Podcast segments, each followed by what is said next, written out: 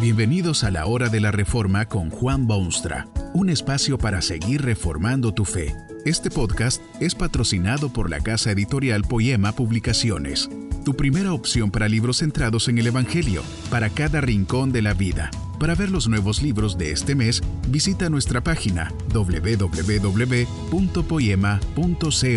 Ahora escuchemos a Juan Boonstra con el programa de hoy. El libro fue escrito por un creyente genuino que fue secuestrado por guerrilleros. Escribió el libro mientras era rehén en la selva. Tuvo conversaciones muy jugosas y serias con los guerrilleros. En cierta oportunidad, el joven siervo de Jesucristo dijo a sus secuestradores, Cuando ustedes secuestran un funcionario de gobierno que es deshonesto y ha robado del tesoro público, tal vez estén haciendo un bien. Puede ser. Pero cuando secuestran a un hijo de Dios, están en serio peligro. Dios ama a los suyos y tiene a su mando todas las fuerzas del cielo y de la tierra para castigarlos por semejante osadía. Dios tiene inmensa paciencia hasta con guerrilleros. Es maravillosa la paciencia que tiene, y mientras tiene paciencia les va muy bien a los malos en este mundo.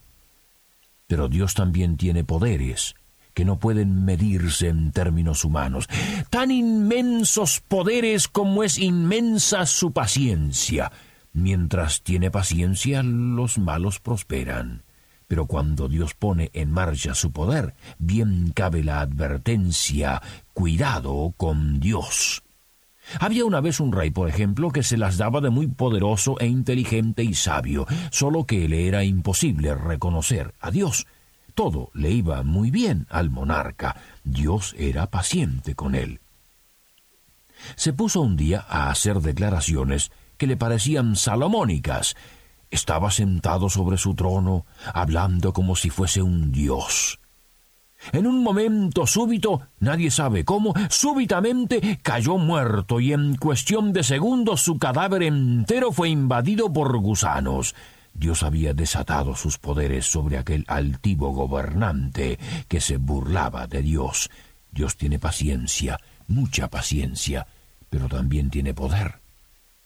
El Salmo 68 deja ver con claridad inmaculada que a veces la paciencia de Dios se acaba, y es entonces que, como se derrite la cera delante del fuego, así perecerán los impíos delante de Dios.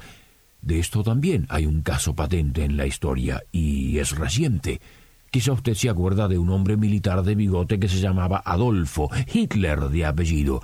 Encontró su país destartalado y en bancarrota. Se le metió en la cabeza que él era como una especie de dios para su pueblo, con plenos derechos de purificar la raza. Le fue muy bien. Reunió vastos ejércitos, edificó monumentos y abrió carreteras y desarrolló industrias, y todo el mundo creía que le iba bien. Es que Dios tiene paciencia. Tuvo triunfos militares y conquistó naciones, arrasó civilizaciones y se hizo poderoso. Le iba más que bien. Gracias a la paciencia de Dios. Pero llegó el momento del accionar de Dios. Aquel imperio cayó con estrépito. No era la primera ni será la última vez que la paciencia de Dios permite mucho y luego su poder termina con todo.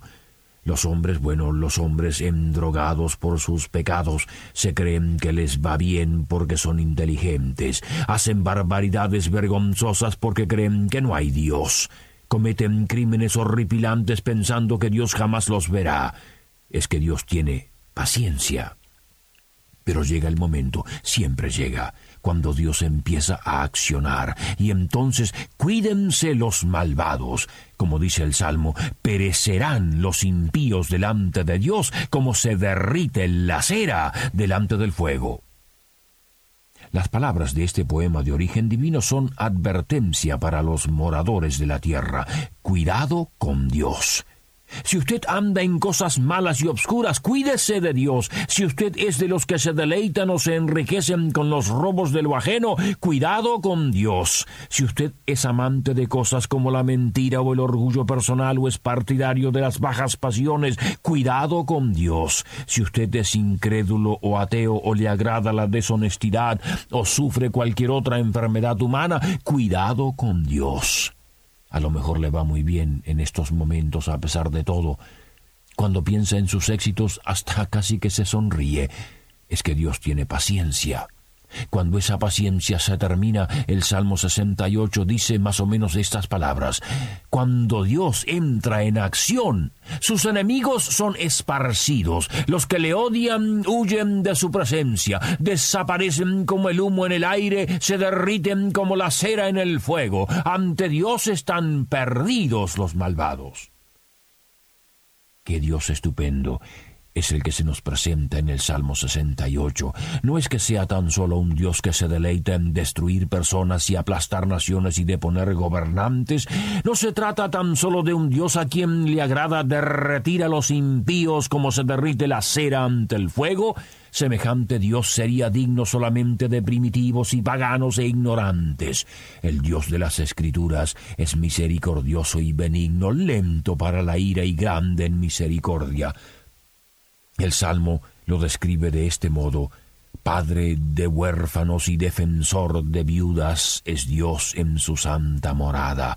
Dios hace habitar en familia a los desamparados, saca a los cautivos a prosperidad. Dios es ternura y cariño y amor hacia quienes no reciben esas cosas de ninguna otra fuente. A través de las escrituras es posible observar el esmero con que Dios trata a los pobres, desamparados, huérfanos y viudas. Es indicativo de su ternura y amor profundos. Otra característica del Dios de la Biblia es su poder, manifestado en la historia y su poderío en contra de las fuerzas del mal, las fuerzas del mal. No es un accionar que sale al encuentro arbitrario y rabioso y caprichoso. Es poderío que se utiliza en defensa del bien y aplastamiento del mal.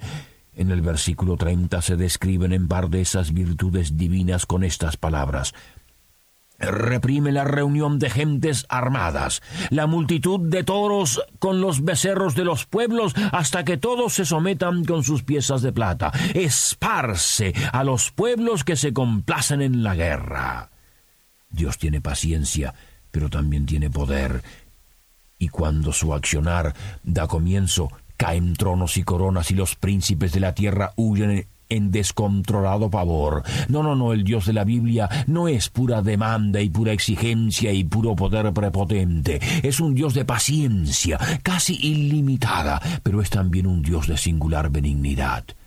Usted sabe que ese Dios tiene control de todas las cosas, y pese a la desobediencia de sus criaturas, aún las alimenta y les provee satisfacción y hasta les da felicidad, el bienestar y la salud y la noche de luna y el aire fresco de la mañana, la buena comida y los postres que se ponen sobre la mesa, todo esto es don del Dios de las Escrituras.